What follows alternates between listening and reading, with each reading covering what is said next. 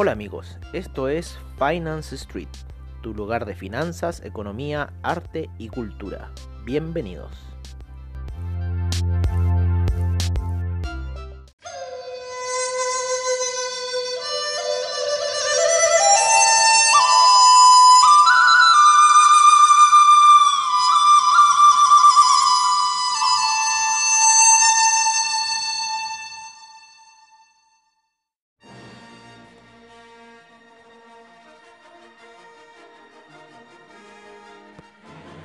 Hola amigos de Finance Street y bienvenidos nuevamente a otro sábado de reportajes como siempre al estilo de Finance Street.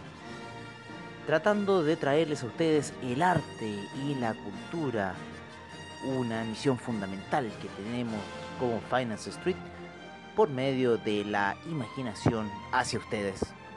Es así como ya llevamos bastantes capítulos tratando el tema de las escuelas iniciáticas, las cuales están llegando hoy día a su fin. Y después de ese largo recorrido, también haremos una pausa en lo que son los sábados de reportajes. Sin embargo, seguiremos con todo el ámbito financiero que nos convoca diariamente. Es así que les traemos a ustedes una de las últimas historias dentro de estos 15 episodios que han sido las escuelas iniciáticas.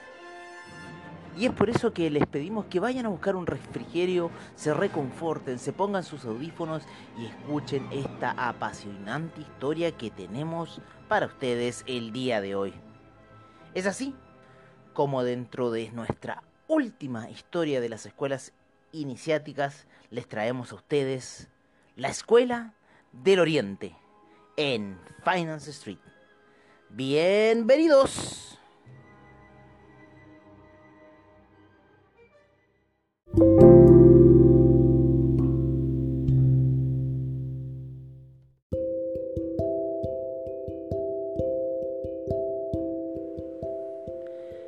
Bueno, después de mucho tiempo desde que fue el hundimiento de Atlántida, diversas cosas pasaron sobre el planeta.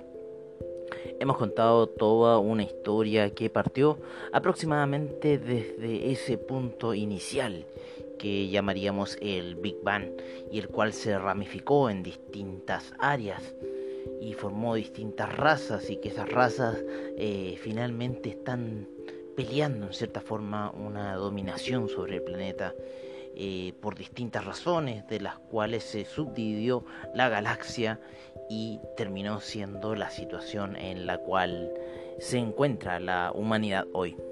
Sin embargo, la humanidad de hoy se encuentra más que nada cubierta por todo un velo de lo que es eh, la religión en sí, lo que se ha encargado en cierta forma de eh, que el ser humano no cumpla su misión como ser en esta tierra y que tendría que ver en cierta forma con lo que hemos hablado dentro de las escuelas iniciáticas que ha sido el tema de el proyecto adámico.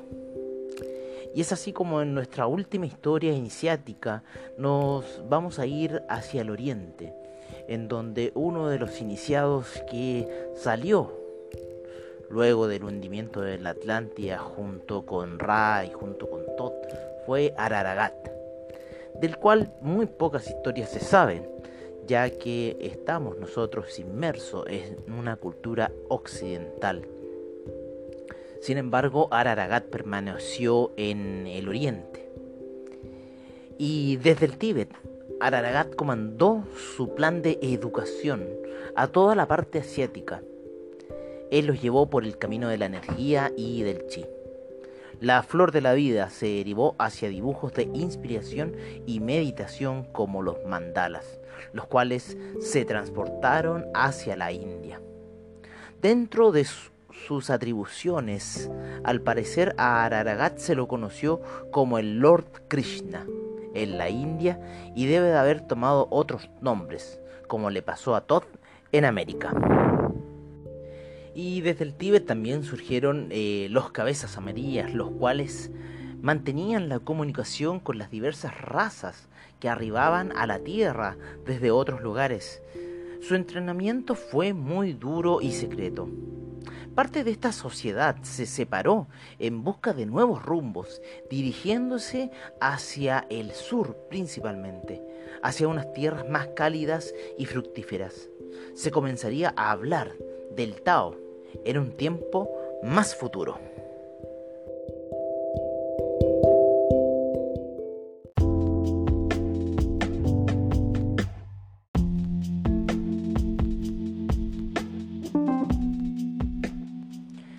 De este modo, los iniciados de Araragat se fueron hacia el sur buscándose a sí mismos. Se dividieron en tribus especialmente en la India, en donde hubo muchas castas de hombres que se denominaron santos, ya que ellos buscaban desprenderse totalmente de los aspectos materiales de la vida. En China se dedicaron a ver un aspecto más dinámico del chi algunos de los iniciados vieron que lo mejor para encontrarse era parar el mundo, ante lo cual decidieron detenerse para así poder crear la pausa.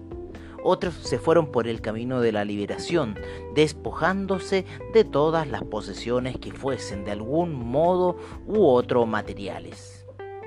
Otros descubrieron técnicas internas y las desarrollaron hacia el yoga encontrándose con un mundo completamente nuevo y diverso.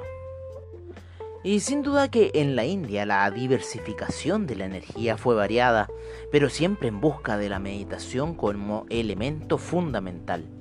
El yoga fue algo un poco más complejo, ya que utilizó al cuerpo para poder ascender. Lo más lógico, ya que el paso final es el ascenso de este punto.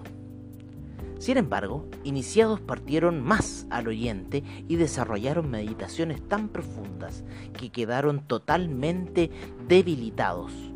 Una nueva corriente surgiría en China. En el oriente surgió una corriente proveniente de los ejercicios de meditación llevados hacia la defensa, debido a las continuas guerras y ataques que sufrían los seres por este motivo se originó una disciplina a la cual se le llamó Wushu o el arte de la guerra. Con esto lograron defenderse los enemigos e hicieron distintos templos para la práctica del Wushu. Tan popular se volvió que surgieron subclanes y una nueva guerra interna se originó. El Wushu fue tan popular que se adoptaron varios estilos de pelea, principalmente basados en elementos de la naturaleza. Sin embargo, existe una rama que buscó algo más. Así se creó Wudan, el templo de la escuela interna, la cual desarrolló el Tai Chi ya que vieron que lo más importante era el movimiento y la fluidez de la energía chi, antes que la pelea como tal. Sin embargo, la escuela de Shaolin siguió con lo del combate propiamente tal.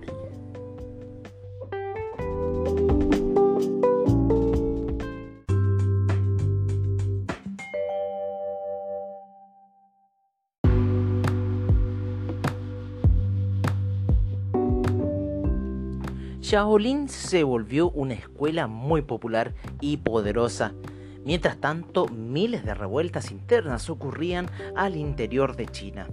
Distintos emperadores y gobernadores surgieron, pero hubo una, una ciudad, la ciudad prohibida para la gente, ya que en esta estaría el dominio del emperador, quien descendía directamente del sol. En el sitial principal de este se encuentran a sus pies dos leones a un costado una leona con sus cachorros y al otro un león protegiendo el conocimiento. Este león protege el conocimiento en el sitial del emperador, tiene bajo su garra una esfera en la cual se halla tallada la flor de la vida en tres dimensiones. Es así como el conocimiento de los antiguos queda instaurado en el sitial del poder de la ciudad prohibida. Sin embargo, el tiempo, al igual que en otro lado del mundo afectó a sus gobernantes y la oscuridad también se asentó sobre la ciudad. Las enseñanzas de Araragat, sin embargo, se mantendrían en forma muy exo y esotérica. Los conocimientos de Araragat fueron muy bien adaptados por la masa, porque lo mejor que hizo este fue hacerlos sentir y llevarlos al vehículo tridimensional, nuestro cuerpo. Por ende, comprendieron de una forma directa la energía chi que fluye en el universo, ya que la sintieron en sus cuerpos. Con esto no hubo duda que el trascender era lo más importante cosa que no ocurrió con los iniciados de Ra, los cuales nunca comprendieron este concepto tan abstracto. La gente iniciada por Araragat tomó como suyas las enseñanzas y las llevó a su, su diario cotidiano, entendieron lo más importante, que es la trascendencia de la vida y que el movimiento de la energía chi haría que el hombre siguiese siempre un camino en evolución. Por ende, las prácticas del tai chi se hicieron fundamentales en el vivir de la masa. Sin embargo, en los tiempos del cambio, estas prácticas casi se extinguieron.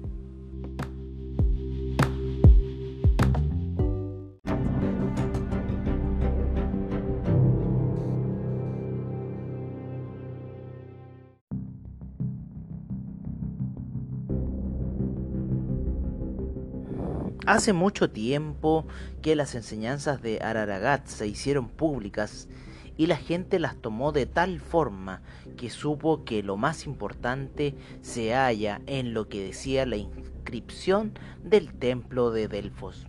Conócete a ti mismo. Pero fue tan profunda la enseñanza y tan popular se convirtió que la gente se olvidó del significado de la flor de la vida Solo la dibujaban y nada más.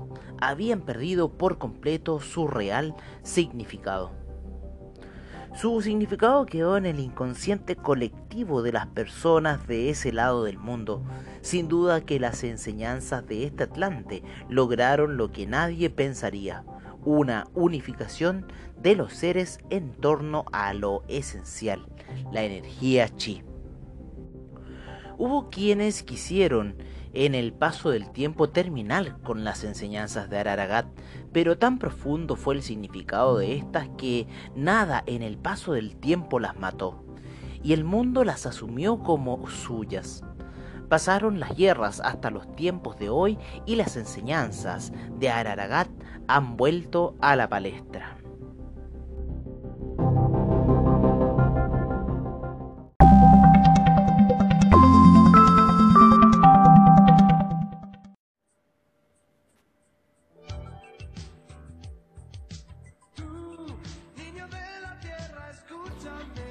De Finance Street, ese sería el último episodio que hemos transmitido como sábados de reportajes hasta el día de hoy. Esperamos volver ya recargados para una siguiente temporada de estos apasionantes reportajes que hemos traído desde que se inició Finance Street hace ya un tiempo atrás, por esos días de mayo, cuando estábamos en esos encierros con respecto al tema del coronavirus.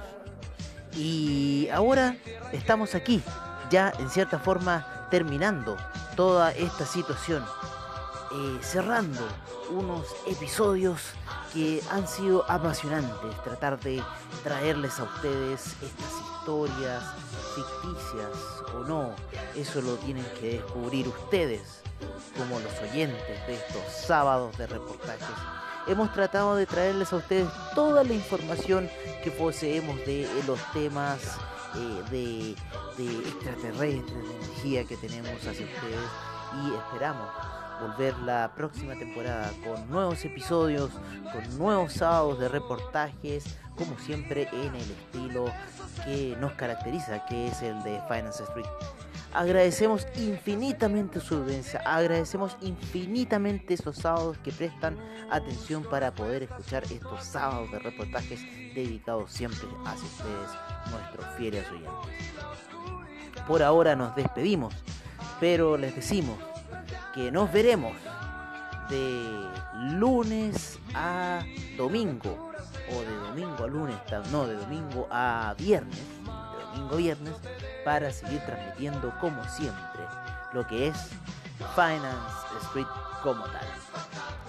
Será hasta una nueva edición de los sábados de reportajes al estilo de Finance Street. Es por eso que agradecemos toda su compañía y les decimos hasta pronto amigos.